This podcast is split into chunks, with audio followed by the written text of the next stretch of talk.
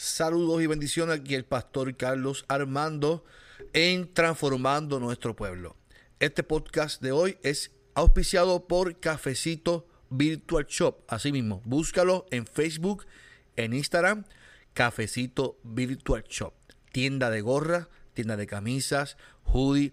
Créame, usted va a comprar una gorra, tan pronto vea esa, esa marca, le va a encantar. Cafecito Virtual Shop, la tienda con sentido. Búsquelo en Facebook, Cafecito Virtual Shop. Gracias por el auspicio de Transformando Nuestro Pueblo, dialogando con el pastor Carlos Armando.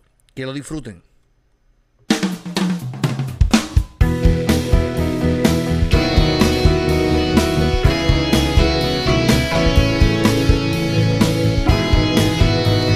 Y ahora con ustedes el pastor Carlos Armando en Transformando Nuestro Pueblo.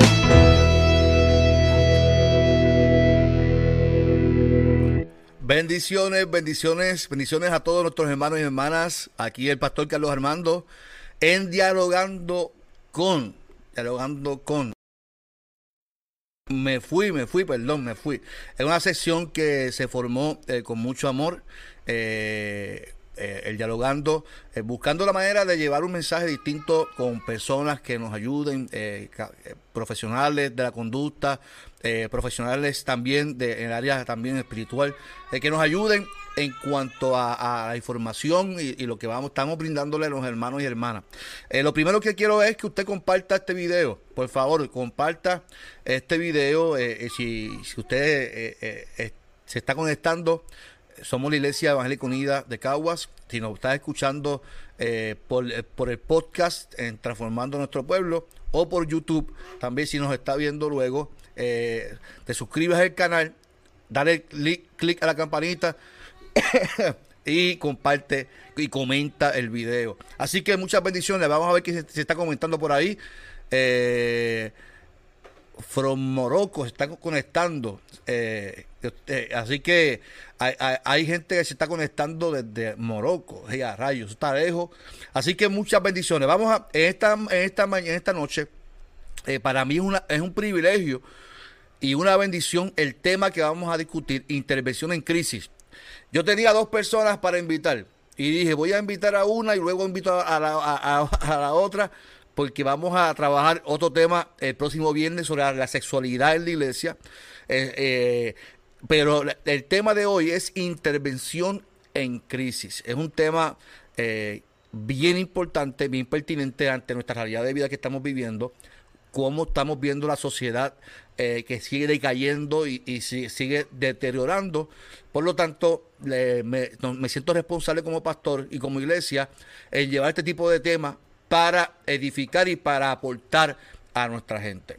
Para eso he invitado entonces a la doctora, eh, yo la puedo decir mi amiga, le puedo llamar de muchas maneras, eh, eh, la, aprecio mucho a, ella y a su esposo, a la doctora María Lizaldi. Dios te bendiga, María, ¿cómo estás? Amén, muy bien, gracias, bien contenta de estar compartiendo contigo en esta noche sobre un tema eh, tan pertinente en los días que estamos viviendo. Muy bien, muy bien. Eh, así que se está conectando la gente por aquí. María Torres de Sengotita, la, nuestra misionera Evelyn Pérez también se está conectando. Cristal Pérez se está conectando. Te dicen buenas noches, mi, este Mili. Así está, gente está conectándose por aquí. Eh, Evelyn, nuestra hermana María. Eh, así que los hermanos, si tienen alguna pregunta sobre la crisis en el transcurso, yo estoy, mientras estamos dialogando, estoy leyendo los comentarios, así que no tenga miedo en, participar y hacer su pregunta. Eh, mire, eh, en, la, crisis, yo escucho a muchas personas, ¿verdad? Decir, ay, yo estoy en una depresión. Ay, Dios mío, y, es que tuve un accidente y tuve esto, y es que estoy en una depresión porque el mundo se me está cayendo. Y yo pienso que la gente todavía no ha sabido definir e identificar qué es crisis y qué es una depresión, ¿verdad? Entre un trastorno y entre un acontecimiento eh, temporero. Y yo quiero hacerte la pregunta, eh, eh, ¿verdad? Usted es, doctora en trabajo social, usted fue catedrática en la Universidad de Puerto Rico, fue catedrática en trabajo social en la Interamericana, eh, dirige con, la, hermana Gloria Molina también lo que es el centro Igodi Afana en Gurabo, trabajan por años trabajando con víctimas de violencia doméstica, con agresores también trabajan usted tiene el vasto conocimiento sobre el tema, eh, pero quiero que lo defina para que la gente que nos está viendo, ¿qué es una crisis? ¿Qué es una crisis? Sí, como tú dices, muchas veces se confunde lo que es una crisis con lo que es una enfermedad mental, como lo es la depresión. Esa es una enfermedad mental. Una crisis es un estado de desorganización eh, psíquica en, en la cual la persona no puede funcionar de la manera que estaba acostumbrada a hacerlo. O sea, cada persona tiene como un balance, una forma de funcionamiento. No estoy diciendo que sea mejor o sea peor, pero ese es su balance. Cuando ocurre algún evento, eso puede trastocar ese balance y esa persona cae en ese trastorno esa desorganización, ¿verdad?, que tiene este, y no puede utilizar las formas habituales de solución de problemas. O sea, es algo que te va a sacar de tu nivel de funcionamiento y es temporal. Nadie puede estar en una crisis por 10 años ni por un año. Una crisis es un estado de desorganización que dura entre, puede llegar lo máximo, ¿verdad? Eh, hasta ocho semanas. Después de las ocho semanas, el sistema va a volver a, un estado. Ese estado puede ser. se, se, acostumbra, se moldea ese estado. Puede ser, ajá, puede ser que vuelva a ser como estaba antes, funcionar como estaba antes. Puede ser que se deteriore su funcionamiento y caiga a un nivel inferior, o puede ser que lo supere porque la crisis no solamente significa peligro, sino que significa oportunidad. Es una oportunidad si la persona recibe la ayuda apropiada. ¿eh? Por ejemplo, yo tuve un accidente, ese accidente me causó una crisis en el momento. Pero todavía, eso fue tan, tan, tan, tan duro porque eh, por, por poco pierdo la vida pero ya pasó el año y todavía sigo teniendo pesadillas, eh, eh, sueños de accidente, no me atrevo a guiar porque tengo pánico porque recuerdo el accidente. Ya esa crisis de, pasar de ocho semanas pasó posiblemente a un, a un asunto que yo tengo que, tratar con un profesional de la conducta porque ya pasó, ya pasó eso, una crisis. Exacto, sí. la, crisis, la, la crisis dura un periodo definido ahora. Exacto ese trastorno, ese puede ser como un trastorno de estrés postraumático, que para eso necesita recibir una terapia por un especialista en la conducta humana, puede ser un trabajador social clínico, puede ser un consejero, un psicólogo, un psiquiatra, una persona con una especialidad en eso. Y es a más largo plazo, ¿verdad? Sí, a largo plazo. Puede ser una persona que cayó a un nivel más bajo de lo que estaba, porque a lo mejor no recibió los primeros ayuda, la primera ayuda psicológica.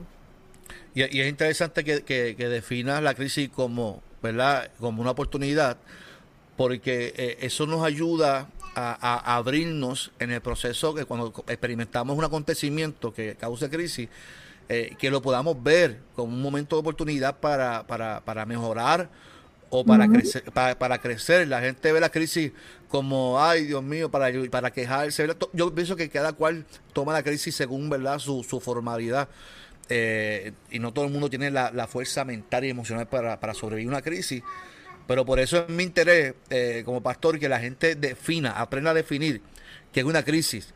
No no posiblemente estás en una depresión estás en una crisis Estás en una crisis que, que, si la trabajas y la manejas y la, defines bien y la tomas en su tiempo y la defines bien, puedes eh, mejorar tu calidad de vida y puedes mejorar también todo, ¿verdad? Tu, tu fortaleza eh, eh, mental y, emocional. Así que esa definición... Carlos, también a veces llamamos crisis a lo que no es, porque a veces lo que la persona tiene es un nivel alto de estrés.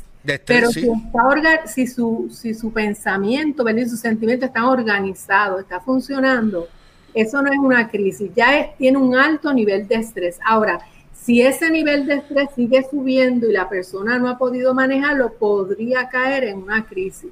Pero tú ves a veces la gente que venga, yo, yo he tenido la experiencia a veces con los estudiantes de práctica que me llamaban, profesora, profesora, esta persona está en crisis, pero era porque la persona estaba llorando. El que una persona llore no necesariamente quiere decir que esté en crisis. Esta persona puede llorar porque está cargada y el llorar es una forma de manejar, ¿verdad? Los sentimientos, ventilar los sentimientos, pero no significa que todo el que esté llorando, pues está en una crisis. Digo, yo, yo soy de lo que pienso, que si yo estoy en un estrés, lo, mejor que yo puedo hacer es llorar y sacarme eso adentro. Claro, exacto. si tú lloras, esa es una forma que las personas usan para manejar de ventilar, el estrés. De manejarlo. Ventilar también. A, mí me, a, mí me, enseñaron que yo, si me encierro en un cuarto y grito, suelto y tiro contra. Yo me estoy liberando de muchas cosas. Exacto, ahí, no estás, ahí no estás en crisis, estás eh, liberando, manejando el estrés. Claro, eso yo lo aprendí y, yo lo hago. Si tengo que gritar, grito y lloro y, no tengo problema con eso. Y cuando la gente tiene una pérdida, como pastor, yo, siempre lo acostumbro a decir cuando voy a dar un mensaje en, el funeral, le digo, eh, hermana, tiene que llorar, tiene que sacarse. Y, y no es malo que lloremos ante una pérdida, porque es parte del proceso. Malo es no llorar y luego entonces que de alguna manera eso nos afecta emocionalmente porque nos queremos ser tan fuertes y tan espirituales porque los cristianos no lloramos, porque Dios es nuestra fortaleza y no, y también lloramos y, no, y nos quejamos también. Así que eh, yo creo que esa definición me gusta. Eh, eh, María, no, no te muestra que te diga Mili, es que se me hace difícil irte María. No, me puedes decir Mili, María, como tú quieras. Yo sigo siendo la misma, no importa cómo. eh, ¿cómo, ¿Cómo se desarrolla una crisis? ¿Sabe? Ya definimos qué es crisis, pero ¿cómo entonces se puede desarrollar una crisis? Ya, ya estamos identificando lo que, pues, que puede ser estrés o que puede ser crisis, pero ¿cómo se desarrolla una crisis en la vida del ser humano? Como se está yendo, no sé si es que, bueno, eh, eh, una crisis se puede desarrollar eh, de dos formas. Puede ser un evento precipitante. Cuando decimos un evento precipitante es como cuando tú tienes el vasito lleno, bien lleno, que te cae una gotita y eso se desborda. Pues eso es algo como simbólico de lo que pasa en una crisis. Hay un evento... perdón que te interrumpa, pues, perdón que te interrumpa por un momento. Es que tengo alguien aquí de Morocco. Eh, se llama Zacarías. Este, y, él le está pidiendo de por favor que si podemos hablar en inglés. eh, Ay, Zacarías. Dile que en otro, next time, next Zacarías, uh, next time you're going to do a, uh, an English uh, spoken program. so that uh, I'm sorry, Zacarías. Y se siente orgulloso de, de, de, de, seguir este este este live. I, so sorry, uh -huh. Zacarías. Uh, next time, next time, speak English next time. in the live, in the Facebook live. I get like, we will do it in English next thank time. You, th thank you for the follow. Uh, thank you. Eh, ok, perdón, gracias, María, seguimos. Sí, entonces decía que puede ser eh, por un solo evento o puede ser por varios eventos que se van acumulando.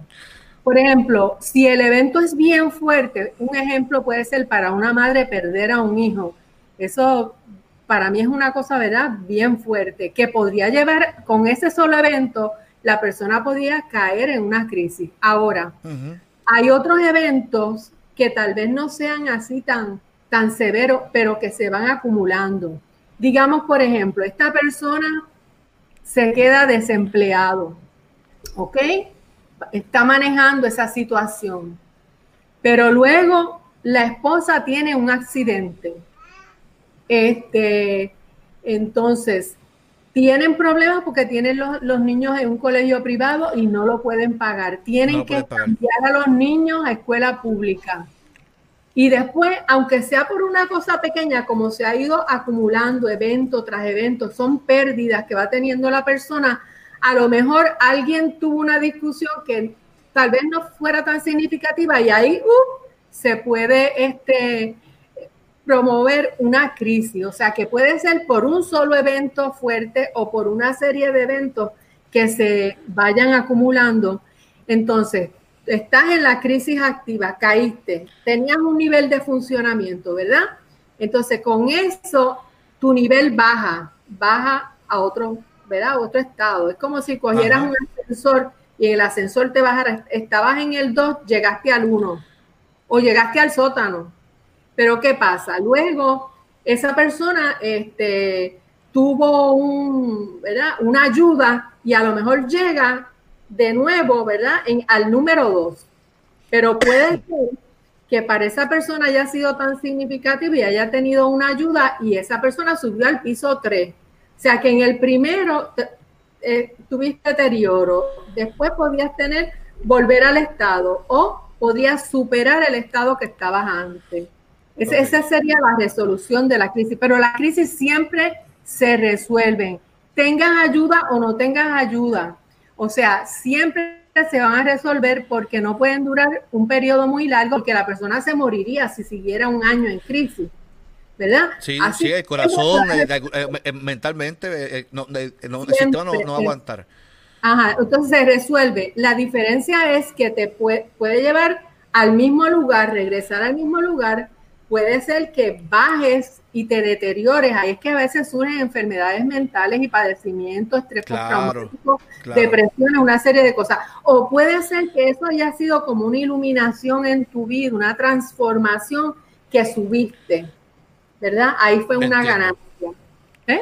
Ok, si, si, transferimos esto a, la Biblia, entonces yo tengo, yo tengo a, un Job que, que comienza a tener eventos en su vida, que la gente eh, lo lee y dice, bueno, pues que Job dijo, Jehová Dios, Jehová me quitó, sea el nombre de Jehová bendito. Eso lo dijo en, en, los primeros capítulos. Pero cuando uno ve, los eventos de Job, pierde a su familia, pierde todo su terreno, pierde sus propiedades, su esposa comienza a, decirle que maldiga a su Dios y se muera. Sus amigos comienzan a señalarlo y a juzgarlo que eso es parte de, un pecado oculto que él tenía. Luego de todo, todos esos eventos, la vida de Job comenzó, eh, como dice la, doctora Mili, empezó a un nivel, pero comenzó a deteriorarse. Entonces ya él llegó entonces un momento dado que deseó y maldijo el día en que nació. Ya entonces la crisis se convirtió en algo más allá de un simple acontecimiento o una, varios acontecimientos. O sea, la vida de Job fue un proceso de que, que, se desarrolló por medio de la crisis, ¿verdad? Comenzó con las pérdidas, ¿verdad? cada acontecimiento llevó a Job hasta el momento que maldijo eh, eh, su vida. Y menciona a Job porque estás hablando de acontecimientos, ¿verdad? De ascensor. Eh, no sé cómo, cómo tú lo veas, ¿verdad? En ese, en ese sentido, la vida de Job eh, y cómo él lo manejó, ¿verdad? Este, al fin y al cabo, él, perdonó a sus amigos y, le deseó el bienestar a sus amigos y, Dios le devolvió el, doble de lo que tenía. Exacto. Entonces, ahí podíamos ver varias cosas. Ahí podíamos ver de qué depende que cómo se vaya a, a finalizar una crisis. Depende de varias cosas, depende de la severidad del evento. Hay eventos que son más severos que otros para la persona, porque a lo mejor algo que es severo para mí no es tan severo para ti. Pero va a depender también de las fortalezas que tenga la persona, porque la persona puede tener más fortalezas internas. Fortalezas internas puede ser, por ejemplo, en Job podría ser la fe. La fe es una, es una fortaleza que te ayuda, te ayuda a, a salir de la crisis. Este, pero la, tuvo, la tuvo en un momento dado. Pero, la, pero la perdió en un momento dado porque ya su, su, sistema, como que, ¿sabes? No, aguantó, no se afectó, todo. Se afectó. es normal, es normal que la, la, persona durante la crisis, por eso es que es algo diferente, porque una persona que a lo mejor te funcionaba bien, era bien tranquila, era bien racional, de momento está como toda desorganizada y y su, su conducta. Sabes que si hay una crisis, ¿verdad? Por, por, la conducta, los cambios en la conducta, los cambios en los sentimientos y las emociones, los cambios en las relaciones interpersonales que tiene. So, este, irritables ante las demás personas. Exactamente, una persona que por ejemplo era bien tranquila, bien calmada, de momento tú la ves, ¡Uh! Y te contesta así. No estoy, de humor, no, estoy, no, no estoy de humor, no estoy de humor hoy. O no, sí, estoy para ti. Exactamente.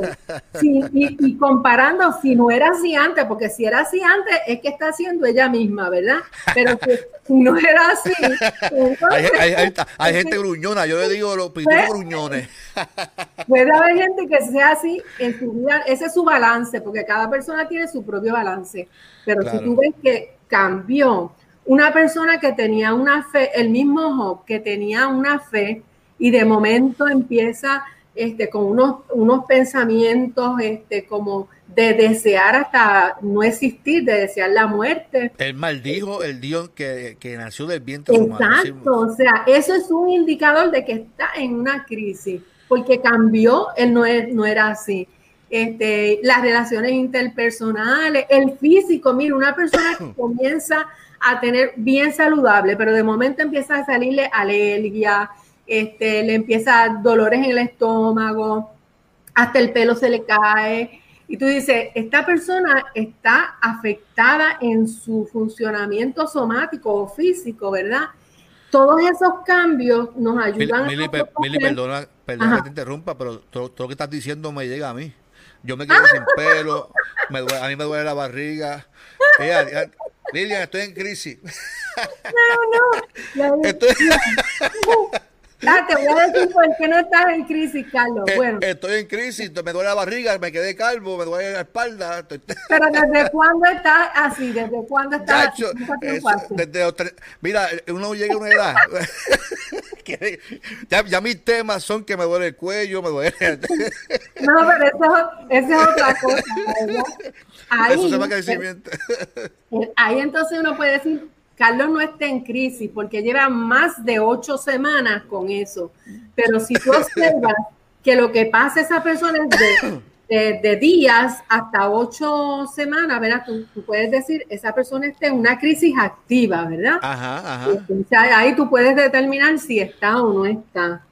Y entonces estaba diciendo también de la forma de resolver la crisis, había dicho la severidad del evento, los, los recursos internos. Mira, las personas tenemos la, los recursos internos, la fortaleza, la inteligencia, la capacidad de solucionar problemas, la educación, la información que tenemos.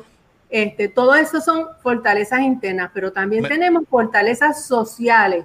Las fortalezas mm. sociales tenemos amigos, familia, agencias, comunidad que nos apoyan. Pues una persona con todo eso si ha podido manejar. Ah, y cómo, lo tercero es cómo percibe el evento. Y el evento se puede percibir de tres maneras. Puede ser, el evento se, si el evento se percibe como pérdida, eso le va a provocar una tristeza profunda.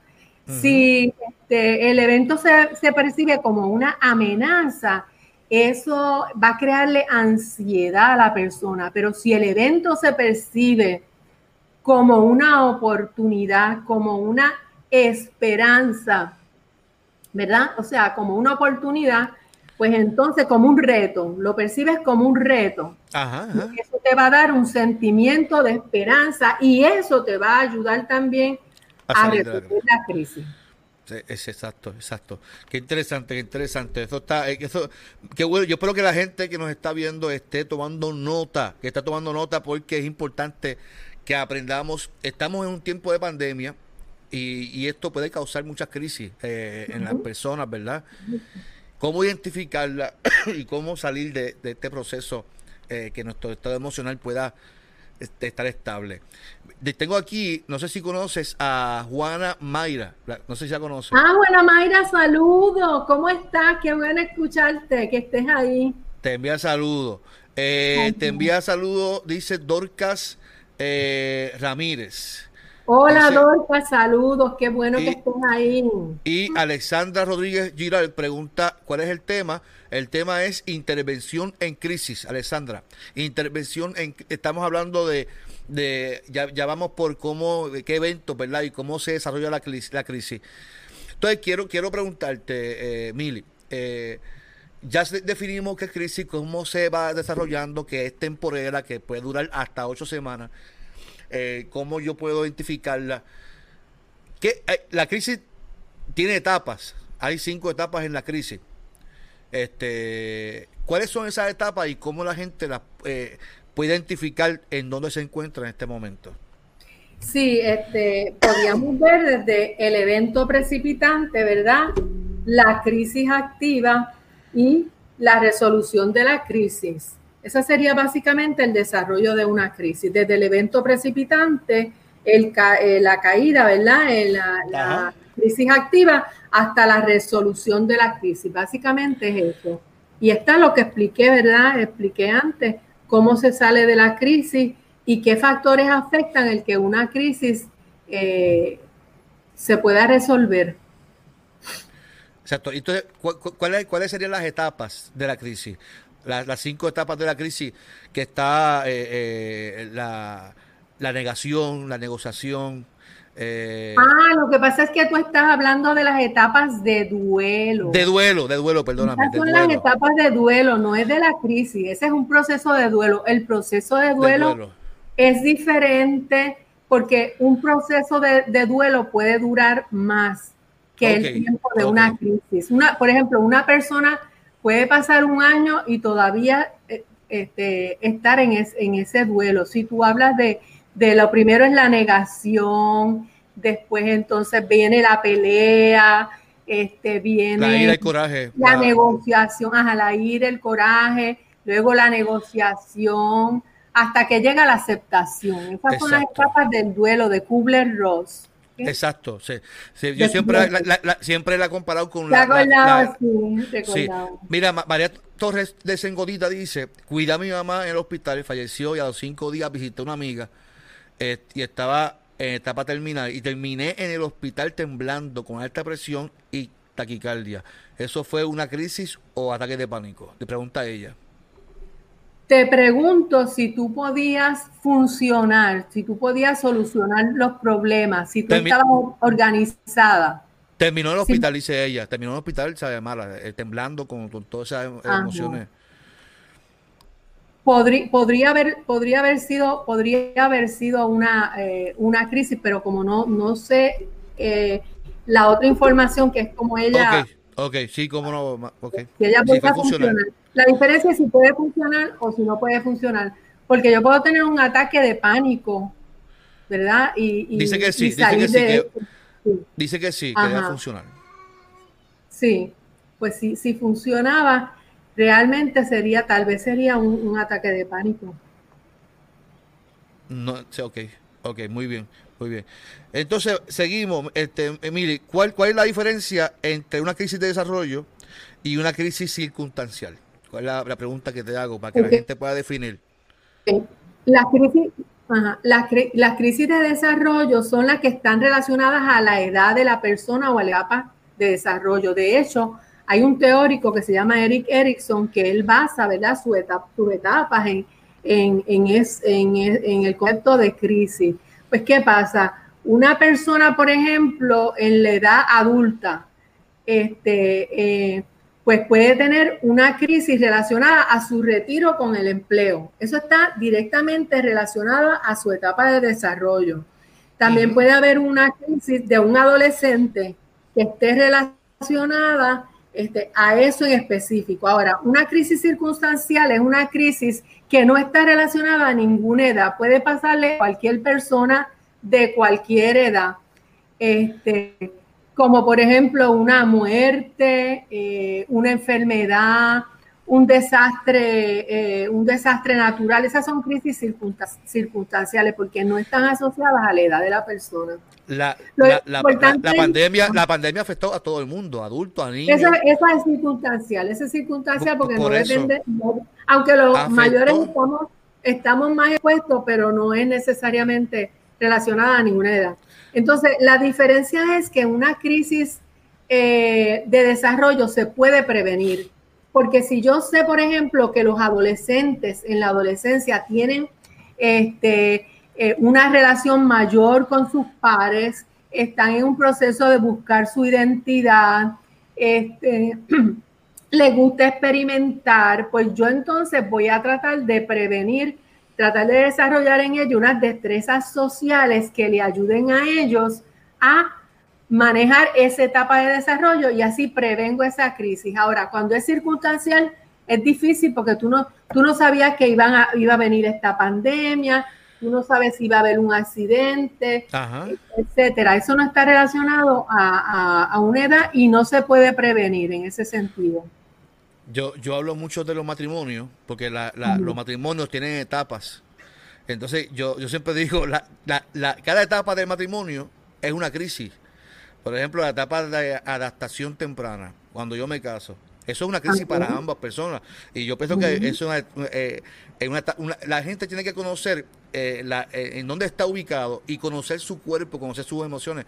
Porque esa, esa, esa crisis de desarrollo que usted menciona, si la gente no conoce, por ejemplo, yo tengo 44 años, yo sé que a cierta edad, yo como hombre voy a tener unos cambios.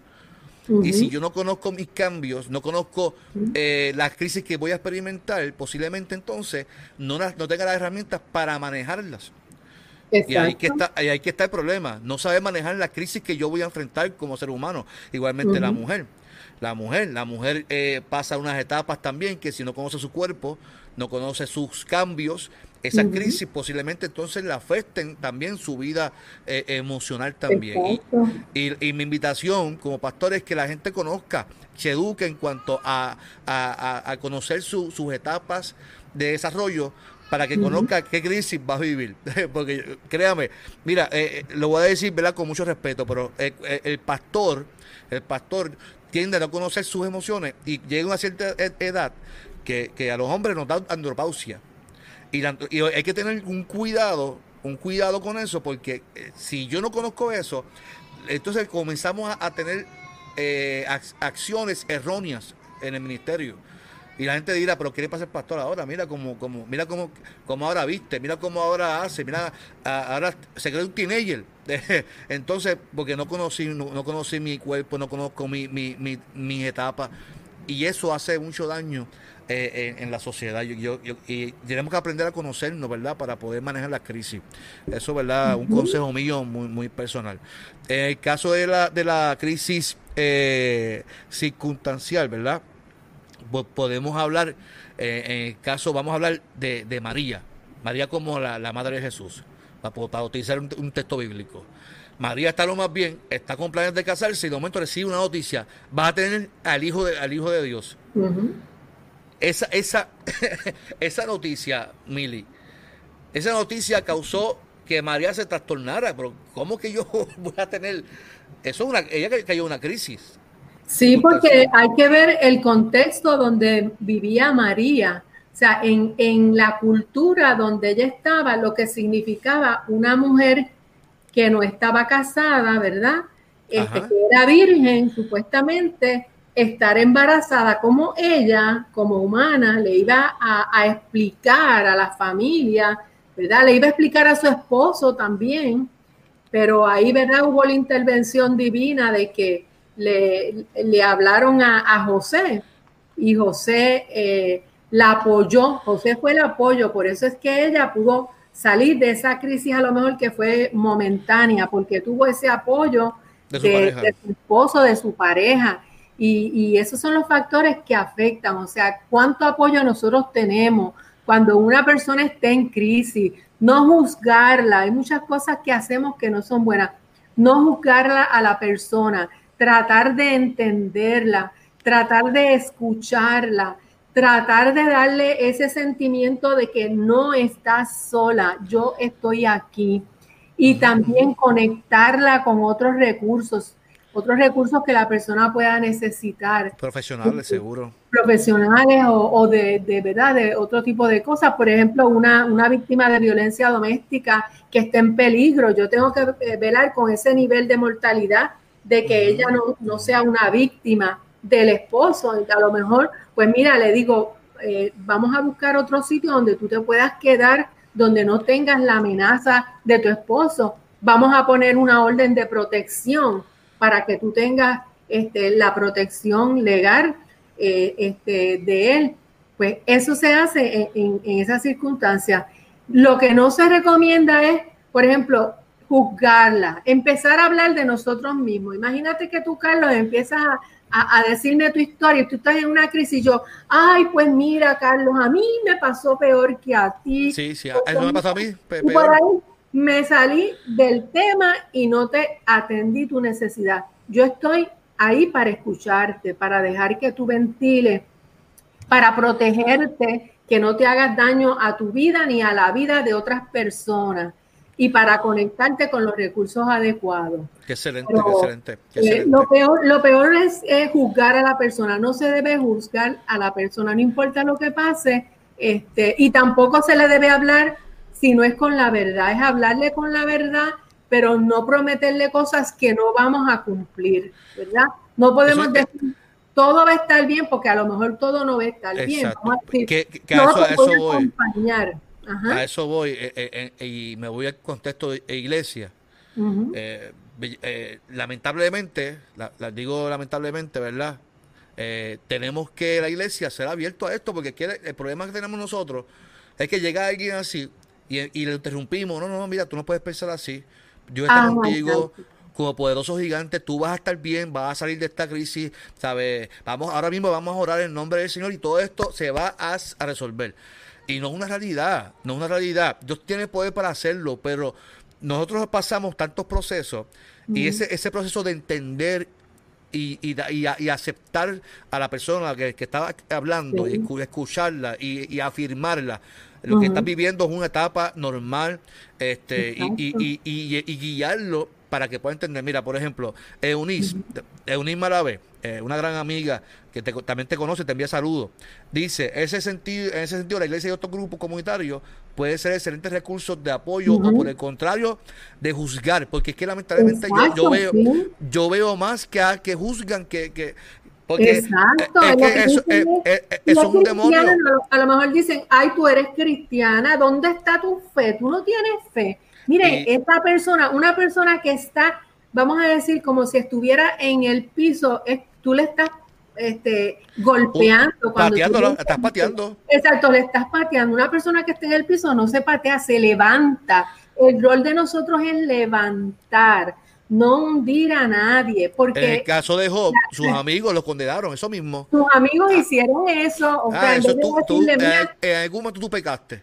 Ajá, o tú te lo buscaste, o sabe Dios lo que tú hiciste. Tú tienes la culpa, te dije que no hicieras eso. O sea, eso es lo más terrible que podemos hacer, tanto, tanto este, como cristianos como como profesionales. El profesional todavía, menos el profesional tiene que mantener su objetividad y escuchar y validar los sentimientos. Esa persona necesita que tú la valides, que tú entiendas que esa, ese sentimiento, esa situación es bien profunda, ¿verdad? Porque una mala, una mala este, intervención, una, una palabra que no se aliento puede afectar grandemente a una persona y tenemos que tener mucho cuidado con eso. Yo estoy, yo estoy de acuerdo con, eh, con lo que dice Unín, porque estaba comentándolo. Eh, yo soy pastor y yo veo tanta cosa y, y, tanta religiosidad tóxica, porque es, tóxica.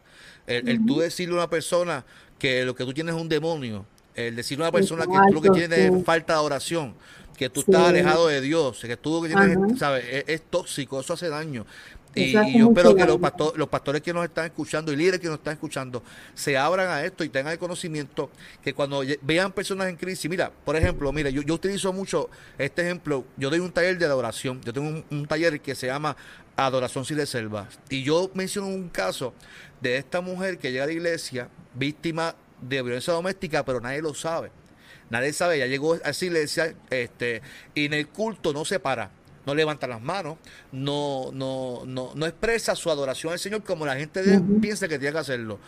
Esa señora está fría, esa señora está endemoniada, no quiere cantar, sin, sin saber lo que hay dentro de, todo su proceso que está viviendo, y en vez de guiarla y ayudarla, lo que hacemos entonces es hundir más a las personas. Yo creo que la iglesia debe de, restaurar, la iglesia debe de, sanar a la gente y entenderla. Cuando alguien está en una crisis tenemos que entenderla, entenderla, no juzgarla, como dice la doctora. Exacto, mira, Carlos, como yo te decía, si nosotros miramos a Jesús, si miramos a Jesús, yo te decía, Jesús era un trabajador social clínico, era un maestro, era un médico. Cuando a Jesús le llevan esa mujer para apedrearla, él no la juzgó, él confrontó a los otros y le dijo, el primero que esté libre de pecado, que tire la primera piedra. O sea, nosotros como humanos no podemos juzgar a nadie porque ninguno de nosotros somos buenos. Ni Carlos, que yo lo conozco y es buenísimo para mí, el mejor ejemplo. Pero todos somos pecadores. y, mucho, que peco, mucho que peco, mil. mira, nadie es perfecto porque se peca por lo que se hace y por lo que no se hace también. Y nadie está dentro de ti para saber quién tú eres. Si nosotros miramos más a Jesús, yo creo que es que a veces no miramos a Jesús porque Jesús nos dio todas las lecciones que corroboran los libros también de intervención. Fíjate, él validaba sentimientos, este, él invitaba a, utilizar la experiencia para mejorar la vida cuando le dice ve y no peques más, o sea, como mejora tu vida. Le daba dignidad humana. Le daba dignidad, le dice, yo no te condeno. Y él sí que podría condenar porque si es el Hijo de Dios, o sea, nosotros tenemos que aprender más y meternos más en la vida de Jesús, en lo que Jesús hizo. Porque si nos te, un caso. Jesús, no vamos a cometer tantos errores como a veces cometemos, ¿verdad? Te, Esa es la clave. te, voy a comentar un, caso, de, hablando de Jesús, que la iglesia, eh, como, como no conoce la cultura, y como leemos así por afuera, lo malinterpretamos. Por ejemplo, Jesús está sentado en, una, en un pozo y le pide agua a una mujer samaritana. los samaritanos y los judíos no se llevaban entre sí. Y Jesús le pide agua a esta mujer. Y la mujer le cuestiona, tú, como, tú siendo judío me pides agua, ¿verdad? Me pides que te dé agua. Y al final del cabo le dice, mira, yo no tengo fuerza para, para, traerte agua. Eh, y Jesús le dice, Mira, mira cómo Jesús dirige a esta mujer a su necesidad. Le dije, pues busca a tu marido.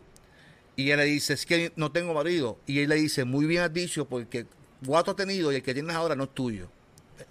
La iglesia por años, por años, yo lo he escuchado, yo digo, Dios mío, cómo la gente eh, eh, tiene la mente tan perversa.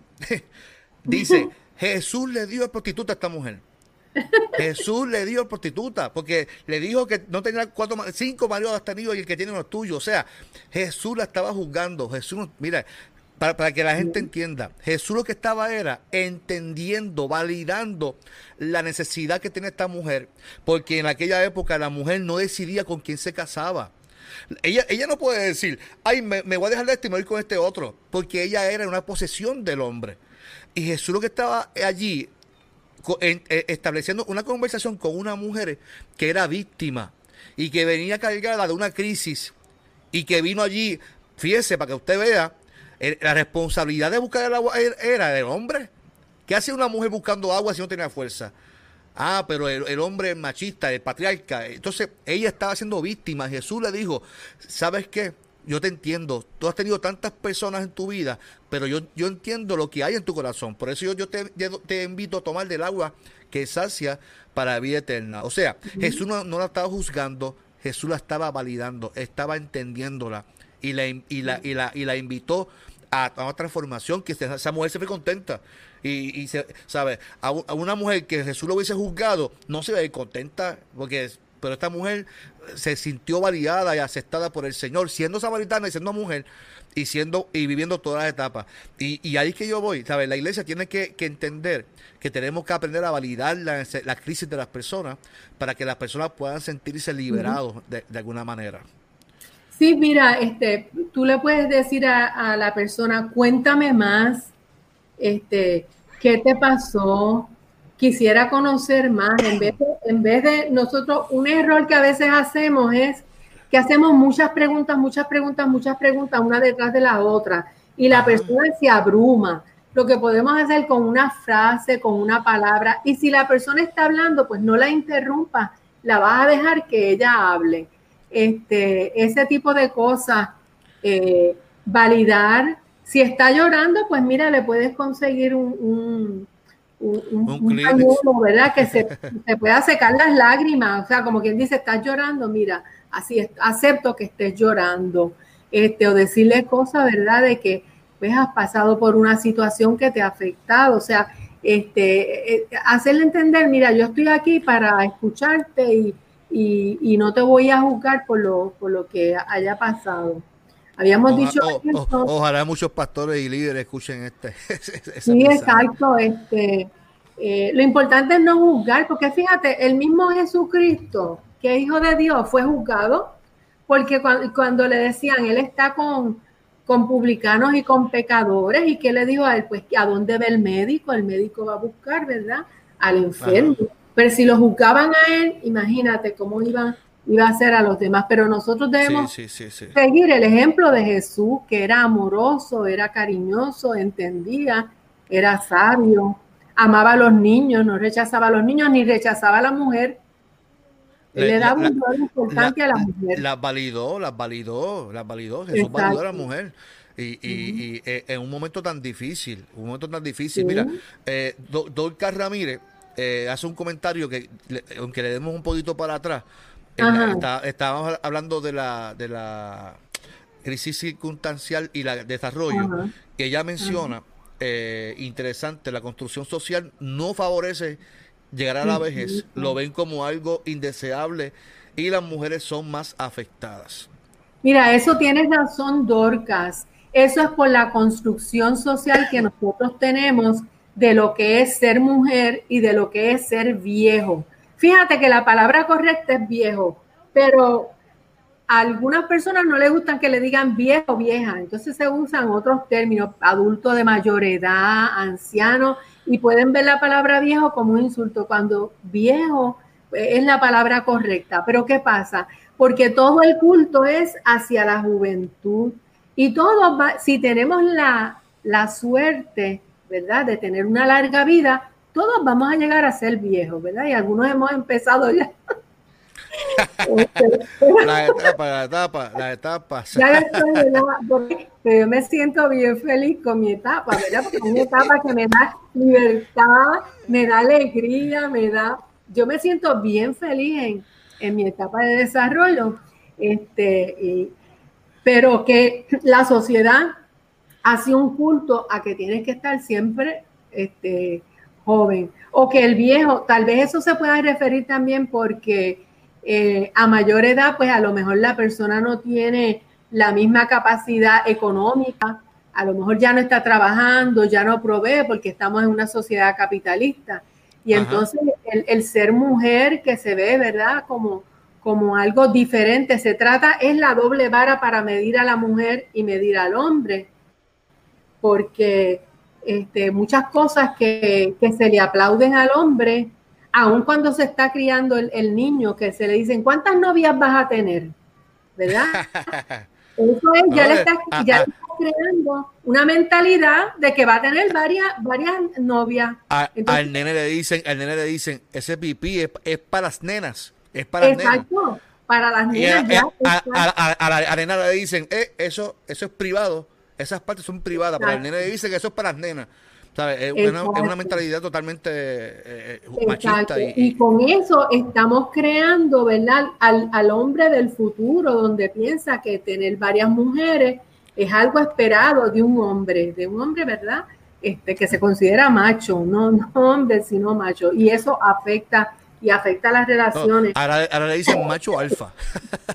¿Cómo? Ah, sí. macho alfa. Ahora es macho alfa. Ahora es macho alfa. El macho alfa es ese. Pero eso, eso causa dolor, eso causa infelicidad, eso causa este, enfermedades transmisibles sexualmente, eso causa eh, rompimientos, divorcios eso nos afecta mucho y no nos damos cuenta de eso, de que la forma que estamos socializando a los niños, pues, este, les va a afectar en un futuro. Claro, Así que lo que dice Dorcas es cierto, que, que la mujer, pues, este, no, no se le da tanta importancia en, en, ciertos aspectos. Eh, Mili, eh, Eunice pregunta eh, qué recursos de ayuda gratuitos hay disponibles. No sé si quieres decirlo ahora o lo, decimos cuando terminemos. Ah, recursos gratuitos para para, para ayudar a la gente en cuanto a, a, intervención. Sí, este, si quieres lo, lo mencionamos al final. ¿Verdad? Pues está bien, podemos mencionarlo al final. Sí, Euni, vamos para hasta el final. Eh, perdóname esa, y lo, y, lo, y lo decimos al final. Quiero hacerte una, una, una penúltima pregunta. Eh, eh, ¿cómo, ¿Cómo podemos entonces resolver la crisis? ¿Cómo podemos eh, resolverla ante... Por ejemplo, por ejemplo, ¿verdad? esto, esto que estamos viviendo de la pandemia, ¿verdad? Esto no tenemos, es incierto el, el tiempo que termina esto y, y la gente está en la crisis todavía, ¿verdad? O, posiblemente está en, esa desesperación, porque ya, ya, ya están viendo que no es un ratito, ya esto se está prolongando mucho. ¿Cómo la gente, ¿verdad?, puede entonces resolver una crisis? Eh, fíjate, eh, yo diría que la situación que estamos viviendo, si ya ha pasado un año, no estamos hablando de una crisis porque es algo temporal. Puede ser que, que, algunas personas hayan este, lo que estamos, lo que estamos teniendo es un, un posible factor precipitante. ¿Por qué? Porque mira, hemos estado encerrados. Al estar encerrados, pues las personas van a estar más en contacto unos, con los otros. Los niños están tomando las clases también en línea. A veces hay dos y tres niños que están tomando las clases en diferentes momentos. Todo eso implica mucho cambio y el mucho cambio, la acumulación de tensión podría llevar a una crisis. Pero yo no diría que estamos todos en una crisis. Ah, no, no, sí, yo estoy eso. Funcionando. Ahora, esto sí se puede prevenir porque es una situación social y se pueden establecer, ¿verdad? Este, eh, formas de orientar a las personas. Yo he visto que, que ha habido programas para orientar a la persona durante el la pandemia, cómo manejar el tiempo, cómo manejar a los niños, este, las relaciones entre las parejas, pero se necesita trabajar más esa área. Eso sería como una prevención. Muy bien, muy bien, muy bien. Entonces, ¿cuáles son eh, recomendaciones que nos puedes dar para intervenir una situación de crisis? Bueno, fíjate, se menciona que la primera ayuda psicológica este, tiene tres puntos clave.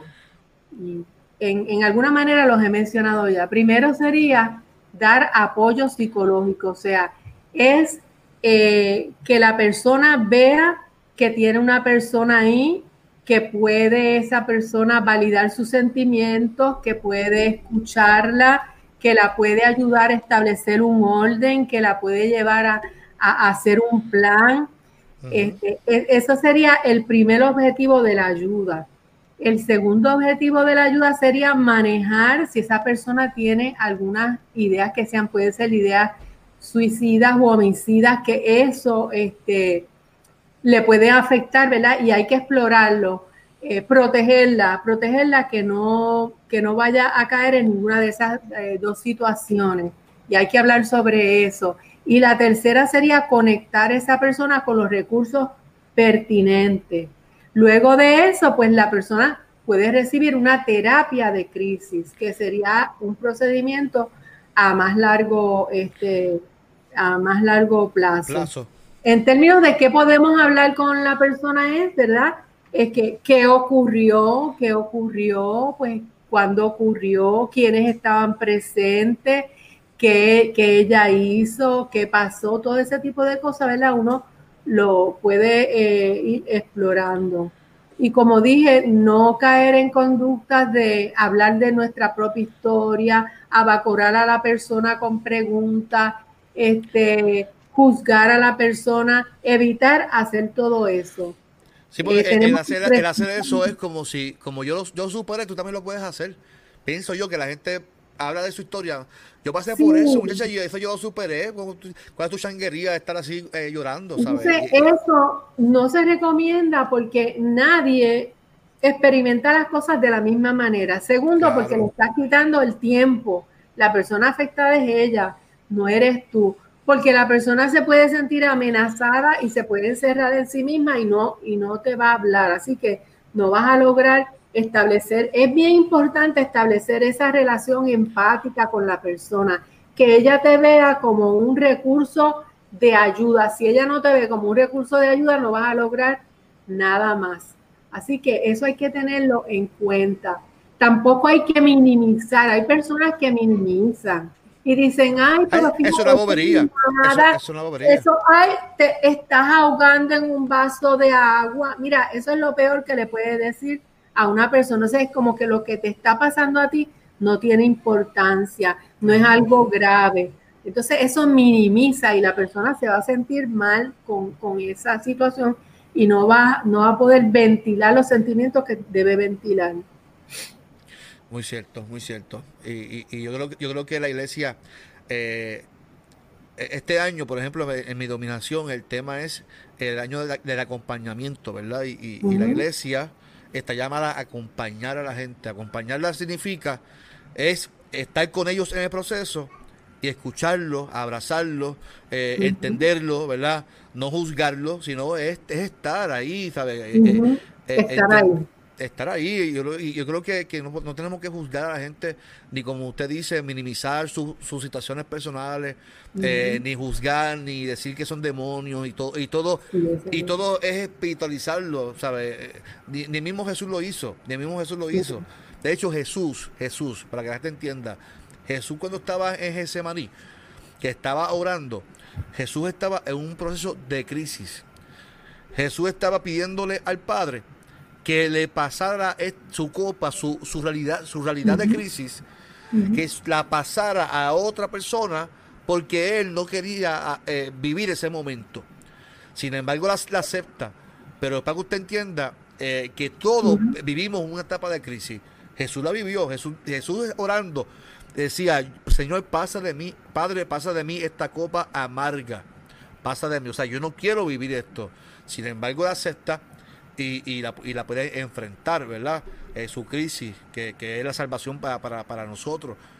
Pero la iglesia no puede juzgar, condenar a la gente que vive crisis porque son parte de, los acontecimientos que vivimos diariamente y que, podemos salir, como dice la doctora Mili, podemos salir, tenemos eh, herramientas para manejarla. Yo espero que este, este podcast o este video, ¿verdad?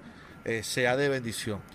Dice, dice Sonia. Carlos, una cosa importante es que eh, en estas situaciones hay que reconocer que hay unos profesionales que están capacitados para ayudar. Si nosotros no tenemos la preparación, ¿verdad? Este, para hacerlo, podemos hacer un, ¿verdad? Un, rol de primer, primera ayuda y conectar con unos recursos. Y también es importante reconocer, la espiritualidad es una ayuda, pero tú todo no lo puedes llevar como solamente, solamente eso es ayuno y oración, o eso vamos a leer la, la Biblia porque este, es como un médico si tú tienes una enfermedad del estómago, sí, yo oro, yo oro para que eh, Dios ilumine al doctor que me va a atender. Pero si yo tengo diagnosticado un cáncer, yo voy a buscar la ayuda médica necesaria.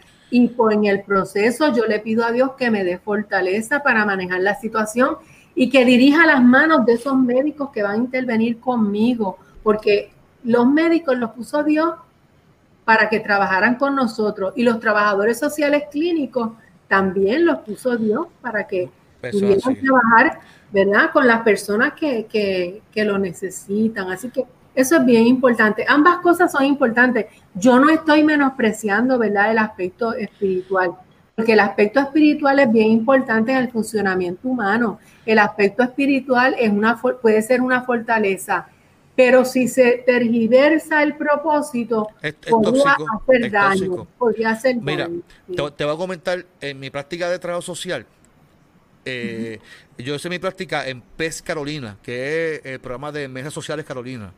Y yo fui, a, ver este caso eh, de esta señora, yo lo comenté en, el podcast de espiritualidad salud, y salud mental, pero lo, comento también para las personas que nos están viendo hoy. esta señora, el caso era que su marido la, había agredido. Y ella estaba todo, toda marcada esa, esa noche. Cuando yo estoy haciendo el seguimiento, la evaluación con ella, eh, ella había comenzado una iglesia nueva. Ella es paciente psiquiátrica. Y el pastor le dijo que dejara los medicamentos porque ella estaba sana en el nombre del Señor. Y ella, ella fue, ella fue, botó los medicamentos eh, por el inodoro porque estaba sana. El marido no le había tocado, ella misma se había autoagredido y la había en su psicosis, la había adjudicado eso a su, a su esposo. Es para, para, que entendamos, ¿sabes? Eh, la, la, iglesia, eh, los pastores, no, no tenemos esa, esa, ese poder o autoridad para decirle a alguien, deja de tomar los medicamentos porque está sano. Porque eso, eso es un error que, hacemos los pastores a veces, los líderes. Deja de tomar esos medicamentos que te hacen daño. Eh, tú, eres, un hijo de Dios, una hija de Dios, y, no puedes, y no, no, puedes dañar tu cuerpo con medicamentos. No, no, eso es un error de la iglesia. La iglesia no puede tomar esa postura porque de, de hecho, de hecho, es demandable esa señora pudo haber demandado al pastor y a la, iglesia porque la, afectó su comportamiento, ¿sabes? Y, y, a veces la espiritualidad no podemos tomarla eh, tan a la ligera. La espiritualidad es para tú comprender, para tú tener amor, para tú tener empatía, para tú tener compasión, para tú ser un ser humano bueno, que, que se preocupe por los demás y que apoya a los demás que no juzgue a los demás. Para eso es la espiritualidad. Pero los médicos, los trabajadores sociales clínicos y todos los demás profesionales, Dios los pone ahí para que ellos hagan un, papel que tienen que hacer y ambos, ¿verdad? Se complementan.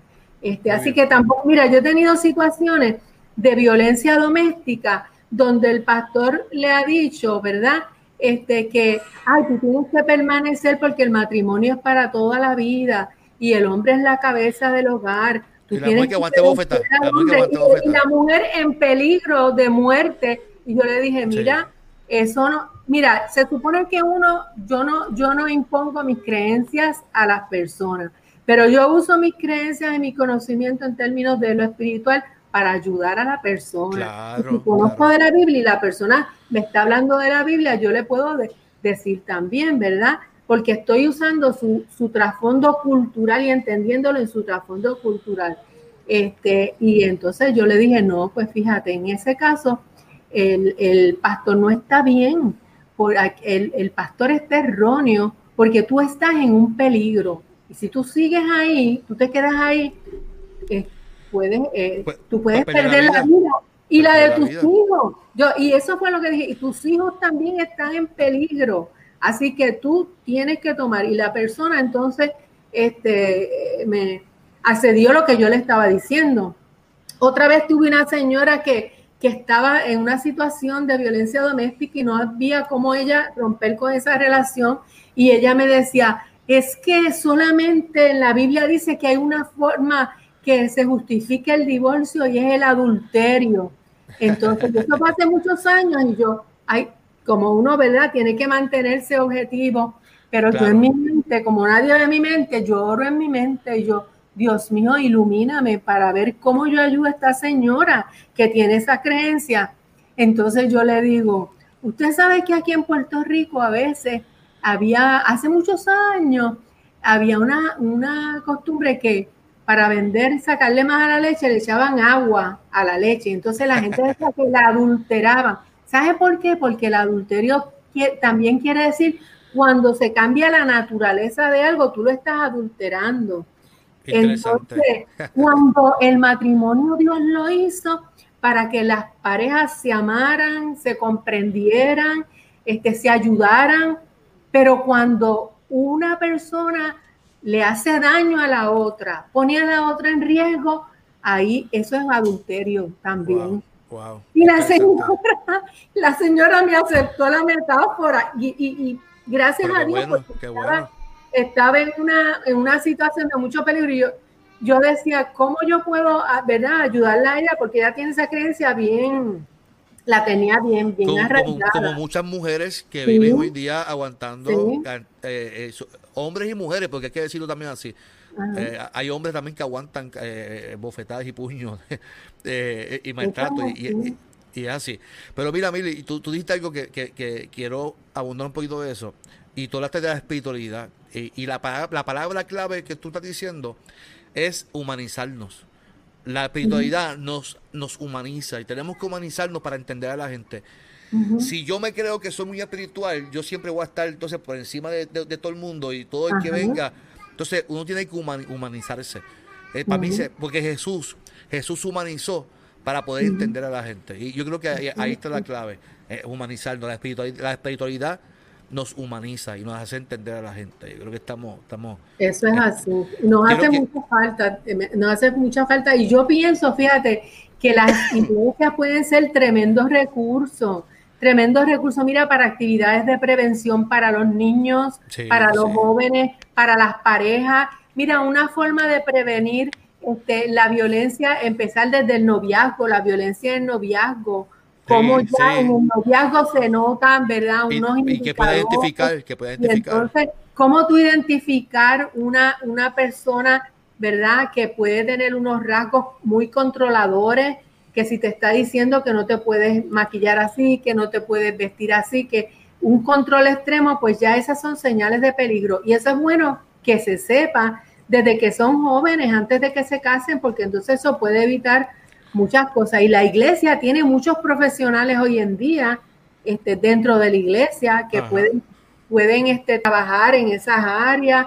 Este, y muchas otras cosas más, muchos temas que, que se pueden abordar desde, desde la, ¿verdad? La, la, creencia cristiana, pero con el conocimiento también de las ciencias de la conducta que son importantes. Amén. Mire, María Sonia, Sonia Rosa dice, explorar todos juntos, junto a la persona, sus recursos personales, familiares, psicológicos, sociales, espiritual, comunitario, para brindar herramientas, descubrirse y empoderarse en medio de la crisis. Esa palabra empoderar es interesante. se usa mucho, se, utiliza mucho en trabajo social. este, apoderarse, ¿verdad? La persona que se apodera, pues es que gana, gana un poder sobre una situación y eso es lo que tratamos de hacer. Este, pero lo principal en esa eh, primera ayuda psicológica es estabilizarla, pero lo que ella dice de explorar los recursos es importante porque como eh, describí anteriormente, los recursos que la persona tiene, por ejemplo, la información, la educación, los apoyos que tiene que son fuera de la persona o sociales, como ella mencionó, la familia, las amistades, esos pueden ser recursos que la, que la van a sacar. Si, si una mujer tiene que abandonar este, esa, esa vivienda, pues con quién va a estar. Yo me tengo que asegurar dónde va a, a dormir esa señora ese día. Y yo me tengo que asegurar que ella esté bien y tengo que ver dónde puedo conseguir ese recurso. yo, yo creo que, que, que, que la iglesia, la iglesia, el pastor o el líder que está interviniendo, si no sabe manejar esa crisis, que busque a profesionales que sepa manejarlo, ¿verdad? Porque eh, no todo el pastor tiene ese conocimiento de, decir, bueno, si, si ¿qué, yo voy a hacer ante, tal crisis, ¿sabes? Eh, mira, a, mí me pasó, a mí me pasó una vez, una, una señora se me se cogió un cuchillo en mi iglesia, se cortó las venas en mi, en mi cara. Entonces, si yo no tenía el conocimiento, ahí se, se, se me muere allí. Este, y, entonces yo creo que, tenemos que buscar el, conocimiento. Mira, Onis dice algo muy cierto. Estamos en, tiempo de pandemia y ella dice, en este tiempo se puede utilizar actividades grupales, psicoeducativas gratuitas, utilizando, mira, puede ser Zoom, puede ser Hangout, puede ser Skype, puede ser cualquier plataforma. ahora, ahora Facebook también tiene lo que se llama los rooms, las los Rooms también. Este que también gratis. Entonces este podemos utilizar esas herramientas para, para bendecir y, capacitar. Yo estoy totalmente de acuerdo con Unis eh, sí eh, eso, es muy necesario en, en esta época que todos nos unamos verdad porque es una situación que nos afecta este, a todos de una manera o de otra y no queremos ni una muerte más ya este, tenemos que por ejemplo en esa situación de, de la violencia tenemos nosotros que, tomar unas acciones desde diferentes. Entonces, las agencias gubernamentales, las agencias públicas, las agencias privadas, las este, las escuelas, eh, la policía, el sistema judicial, tenemos como que unirnos todos como en una red, que cada uno haga su parte y que nos ayude. Y también yo digo que hace mucha falta la prevención, porque a veces tenemos muchos programas de tratamiento cuando está la crisis o cuando está el problema, pero si nosotros establecemos una, un tipo de programa donde se eduque y se trabaje con la prevención de esos problemas, como por ejemplo a mí me gusta mucho trabajar con los adolescentes, con los niños y adolescentes en términos de desarrollo de las habilidades sociales, las habilidades sociales, comunicación asertiva, toma de decisiones responsablemente, este, la presión de los pares y cómo manejarla, lo que es el bullying, todas esas cosas también hay que abordarlas para que esa generación vaya creando otra conciencia, lo que es ser una, una tener una relación de pareja saludable y lo que no es saludable, porque también nosotros estamos siendo bombardeados por muchas cosas que no solamente este, legitimizan o normalizan la violencia, sino que la glorifican. Se ha hecho un culto a la violencia y lo tenemos en la música, esta música este, de, que escuchan mucho los jóvenes, del perreo y de eso. Las letras de esa música son donde la figura de la mujer es como nada y lo peor es la mujer cantando cosas este, referentes a, un mal eh, entendimiento de lo que es una mujer, como que se le quita. Hablan, por ejemplo, de todo es tóxico y tóxica y, no se dan cuenta, ¿verdad?, del impacto que eso tiene. Eso no es una broma, eso es algo este, que nos afecta. Ese tipo de cosas también tenemos que trabajarla. Sí, yo, yo, yo creo que, estamos viendo, eh, y eso que dice de la prevención, yo estoy totalmente de acuerdo, mire, pero la realidad es, la realidad, que tenemos que, la, la, iglesia y la agencia tenemos que hacer un, cambio total, porque, por ejemplo, nosotros vamos al médico cuando ya estamos con diabetes o tenemos un asunto del corazón, para comenzar entonces a comer nutritivo. ¿Sabes? Nosotros siempre estamos previniendo, eh, no previniendo, estamos siempre buscando resultados de, lo, de, problemas que ya, ya tenemos. ¿Sabes? Si yo sé que el comer azúcar, el comer el lechón, el comer estas cosas me dañan el cuerpo, pues yo, yo no tengo que esperar que ya yo esté en un nivel de obesidad o un nivel de condición para entonces ir al médico para que me diga, ahora tienes que comer esto que se supone que comiera desde la infancia. O pero como no nos enseñaron a eso, lo que nos gusta comer Burger King y hamburger y porquería, pues entonces, pues, eh, y desde ahí, desde tenemos que comenzar desde, como usted dice, la prevención, pero tenemos que, desde la iglesia, la misma iglesia, la agencia, eh, educar en la, en la prevención, prevenir antes de. Mira, sí, este, muchas cosas que, Carlos, también hay cosas que se han este, ignorado que son importantes para crear una cultura de paz. Nosotros necesitamos crear una cultura de paz, crear cosas que sean positivas.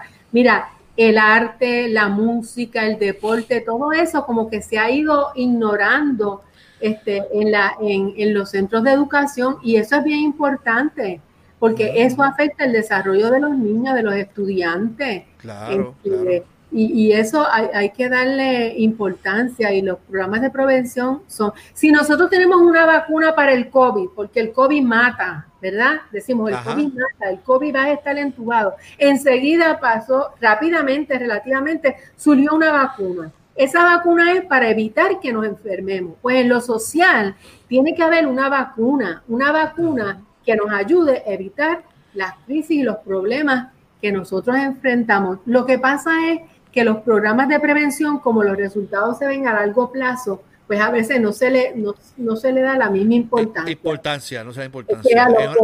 tratamiento. Pero si vamos a ver, los programas de prevención nos ayudarían mucho. Menos muerte, menos divorcio, menos enfermedades. O sea, nos en este caso, este caso último de este muchacho que esposa. Eh, eh, este es un caso bien triste que de este muchacho que calcó su esposa este, y, y dejó a, a sus eh, que, lo metieron preso. A, mí me, a mí me da tanta, tanta, tanto coraje que una señora en plena, en plena televisión le dijo, dile que fue el diablo, ¿sabes? Que, es, más fácil, es más fácil yo echar la culpa al diablo de mis malas acciones que aceptar que yo tengo un problema de machismo y que no tolero Porque hay unos audios ahí que ya estaban expuestos que la mamá de ella sabía que, que se pudo haber prevenido esto si, si se buscaba ayuda, como tú dices, de buscar de prevenir. Pero como no nos gusta prevenir, lamentablemente, hasta que no nos vemos en un estado ya de, de asfixia, no buscamos ayuda. Yo creo que tenemos Porque que... Porque a veces se piensa, eso le pasa a esta persona, pero a mí no me va a pasar. Y eso le puede pasar a, cualquier persona. A cualquier pero persona. eso sucede, ¿verdad? Este... Mira, Elda, Elda Elis dice, este, muy, buen, muy buen tema y qué bueno que se discute en, en una iglesia. En mi experiencia con trabajo con víctimas de violencia doméstica, y hemos encontrado muchos casos que son de mujeres que la iglesia les dice que tienen que seguir aguantando. Y lo dijimos ahorita. Porque él va a cambiar, ese va a cambiar, ay Dios mío. Hay que seguir educando y es cierto, tiene muchos profesionales que pueden ayudar. Totalmente. Eso es, eso yo lo he visto mucho. Este, sigue, sigue, orando, sierva, vamos. Vamos a hacer esta campaña de ayuno porque tu esposo va a cambiar. Dios, Dios, me lo reveló, Dios me lo reveló. Ay, Dios mío. Es una cosa así. Y te digo una cosa, no es solamente eh, este, las iglesias, en los tribunales hay situaciones, a nosotros en el programa FANA, a veces nos llegan situaciones que dicen para terapia de pareja. Y en una relación de violencia doméstica tú no puedes hacer una terapia de pareja, tú tendrías que trabajar a nivel individual, individual, separado. Porque si hacen una terapia de pareja y ese hombre puede hasta matar a esa persona, o, si es la mujer, pues de cualquiera de los lados que, que, fuera, no es apropiado. Pues quiere decir que el juez que está dictaminando una acción, ¿sabes? Nosotros como profesionales también tenemos que ser los ojos de los jueces y también, ¿verdad? Expresar nuestra, eh, con autoridad, expresar, mira, esto no es una práctica apropiada y probado no porque lo digo yo, sino porque lo dice la literatura de los especialistas que han escrito sobre esa situación, no es, este, no es lo apropiado terapia de pareja para, para una situación de violencia. Va, van a empezar a discutir que tiene la culpa y que este, entonces así no funciona, no funciona. No, y entonces después cuando vaya a la casa esa, esa señora, a lo mejor la mata, pero tú dijiste claro, y se va a sentir intimidada porque no va a atreverse a hablar. eso no es verdad. Sonia Rosa dice, no ser cómplices del silencio cuando sabemos que un maltratante lo es y preferimos callar. Eso es muy cierto. Exacto, muy cierto. tenemos que hablar. no me quiero involucrar, eh, no me quiero involucrar es que... Sí, eh, sí eso, eso, eso, eso, es peor, es peor. Porque eres parte, eres parte del problema si no hablas. Exacto. Eunice dice, es mejor una osa de prevención. Ay, qué bueno, Miss. Te felicito por eso. Que, una libra de remedio. qué tremendo. Eso es así. Mira, eso está bueno para publicarlo en una, en una foto de un meme. Eso está bien, ponerlo grande, ¿verdad? Es mejor una onza de prevención. Eh, lo, lo, voy a poner en mi Facebook y voy a decir atentamente Eunismo a la vez. Exactamente, muy bien. Dice Sonia nuevamente, en la medida que delatamos la persona violenta y alertamos, es una posible víctima y contribuimos y con, contagiamos a que a más, personas lo hagan, eso es muy cierto también. aquí, aquí Javier Serrano eh, dice este tema y cómo lo han desarrollado. Gracias, eh, Javier. Gracias, Por, su sintonía. Eh, y Eunice dice eh, la política pública del país está orientada al tratamiento, no a la prevención. Y es muy Eso cierto. Es cierto. Eso, es muy cierto. Pues mire, gracias por, por, por, por, tu tiempo. Gracias por compartir con, conmigo este diálogo. Eh, eh, eh Eunice preguntó qué recursos, los recursos, los programas gratuitos que había. Eh, tienes que decir el nuestro obligatoriamente. Eh, sí, mira, este, nosotros, en, ¿verdad? En el, en el programa Fana de Burabo atendemos situaciones de violencia doméstica tanto del hombre eh, como para la mujer. Son gratuitos para el hombre. Eh, si es referido por el tribunal, conlleva un pago porque eso es parte de su, la de él aceptar su responsabilidad. Eso está establecido así. Para la mujer es gratuito este, eh, también tenemos, eh, para problemas de salud mental, tenemos la línea, la línea Paz, que una persona, ¿verdad?, que, que se sienta con una necesidad puede llamar. Tenemos muchos programas este, para la violencia doméstica. programas, albergues, que si se conectan, ¿verdad?, al Departamento de Justicia van a encontrar todos recursos. recursos, sí. Sí, sí. Y a la Procuradora de la Mujer también, de las mujeres, también tiene muchos recursos también para eso. Y los diversos programas de salud mental que, que existen también a nivel, a nivel privado. Y AMSCA, AMSCA también tiene muchos eh, recursos. Pero el, el, nuestro es AFANA, que se encuentra en Gurabo. Eh, Eso es importante y trabajan, como dijo la doctora Emily, eh, con la víctima y, es importante este, este, programa que lleva ya mucho tiempo, mucho tiempo que es la resocialización masculina, ¿verdad? Y, ese, es el hombre agresor y, ese programa ha sido una bendición. Dice aquí Elda Ilis, Casa de la Bondad en Humacao. Está, exacto. Casa de la Bondad, sí. anoten, anoten, porque es bueno que... Casa Pensamiento de la Mujer. Mira, si, si, si me escriben, si me escriben por, por, por, por Messenger, eh, yo les puedo conseguir un listado, un directorio, de, un director de recursos eh, para, que sí, para que la gente pueda tener esos recursos en, la oficina, que es importante para que podamos ayudar a asistir a las personas. Por lo menos para, las víctimas de violencia doméstica y de maltrato de menores, pues nuestro programa está constantemente ofreciendo los servicios.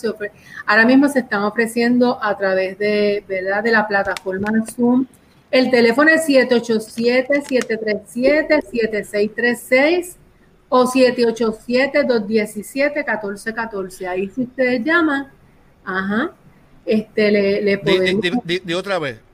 787-737-7636 y 787-217-1414. Ese es para víctimas de, de violencia doméstica. Ahí está. Ajá, el, el 7636 es para también para todo. Eh, agresores, también los agresores se trabajan aparte, ¿verdad? Con otro, con otro trabajador social, una trabajador, otra trabajadora social clínica, la profesora Gloria Molina, trabaja con los agresores, la profesora Yaricel Berrío trabaja con las mujeres agresoras también, porque tenemos programas para mujeres agresoras que son menos, pero también hay situaciones así. Este, y yo, personalmente trabajo con las víctimas de, violencia doméstica junto a otras compañeras. Excelente, excelente. Y llevan años sirviendo a la comunidad y yo me siento orgulloso de pertenecer a, sí. Gracias a Carlos. Carlos es parte de nuestra junta, que es un servicio a la comunidad gratuito que él hace para nosotros. Estamos bien agradecidos. Por eso a Carlos no se le puede decir que no. no, no, no, no. Yo lo como mucho Carlos, Yo no, a Carlos yo le digo siempre que sí. no, y, gracias por compartir conmigo. Y, un abrazo a, Tony, un abrazo fuerte que me hace falta verlo y, y comerme una donita con él y un café. ah, se lo voy a decir. Mili, algo más que le quieras compartir a nuestra gente que nos está viendo. Este, ¿Algo más que le quiera compartir sobre, sobre el tema? Bueno, quisiera, bueno, quisiera darle las gracias por haberse conectado y por haber estado compartiendo con nosotros. Ya tienen los teléfonos donde nos pueden, me pueden mandar un mensaje a inbox también si se quieren comunicar conmigo. Este, no sé, yo creo que básicamente hemos tocado este, la, los puntos más, más, ¿verdad? Este, importantes. De crisis se puede estar hablando un, un rato bien. Sí, sí, no podemos. es un curso entero. Javier dice que su esposa es social y trabaja en Corma. En Cosma, debe ser Cosma. Ah, sí, okay. muy bien, muy bien, Javier. Javier, tenemos que conocernos, Javier. Pasa por la oficina en la semana, tomarnos un café. Quiero conocerte, Javier. Ajá, qué bueno. Pues, mis amados hermanos, gracias por compartir con nosotros, eh, dialogando con el próximo viernes. El próximo viernes, Mili, ¿a, quién no sabe quién va a tener? A Gloria Molina, ese no se la pueden perder. A Gloria Molina. Y el tema, el tema, este tema, ay Dios mío, posiblemente me busco un lío por eso, porque la gente piensa que es un tabú. Vamos a hablar de sexualidad la sexualidad. Vamos a hablar sobre la sexualidad eh, como parte de la espiritualidad porque la sexualidad es parte de nuestra espiritualidad. Y para eso vamos a tener a la, hermana Gloria Molina. Yo sé que este tema va a estar bueno, así que eh, les espero el próximo viernes por estas mismas páginas. Eh, estamos ahora mismo en mi página personal, estamos en, en, la, en la página del Pastor Carlos Armando y en la página de la Iglesia Evangélica Unida de Caguas. Así que muchas bendiciones. Javier, espero tu llamada. Tienes mi número de teléfono. Este, espero tu llamada y tomando un café en la oficina. Eh, Mili, muchas bendiciones. Te quiero mucho. Muchas bendiciones. Saludos a tu hermosa familia y espero vernos prontito. A todos los demás, nuestros hermanos, gracias por conectarse a, Dialogando con, dice eh, Ramonita Vélez, mi amiga Gloria Molina, cómo está Emilio y Gloria. Emilio, ahora mismo, ¿tú sabes dónde está Emilio, este, Ramonita? Ellos se encuentran en Humacao, en su casa, allá en Humacao, en una casa que tienen en la orilla de la playa. Así están ellos hoy. y nosotros aquí, y nosotros aquí sufriendo. ellos están gozando. Así que muchas bendiciones. Así que nos vemos el próximo, el domingo, a, los gente de mi iglesia, nos vemos el domingo en nuestro culto de adoración. Va, el, tema del domingo es un tema importante. Hay, eh, nuestra sociedad puede cambiar. Es, la, hay, una nueva eh, sociedad. Una, no, perdóname. Una nueva sociedad es posible. Es el tema del domingo. Una sociedad es posible nueva. Así que es el tema que vamos a trabajar y, espero que sea, sé que debe ser de bendición y edificación para todos. Muchas bendiciones. Mili, no me enganche. Eh, me despido de la gente, pero no me enganche, quédate conmigo un momentito. Ok, está bien. Dios me lo bendiga a todos. Hasta la próxima y gracias por conectarse. Amén.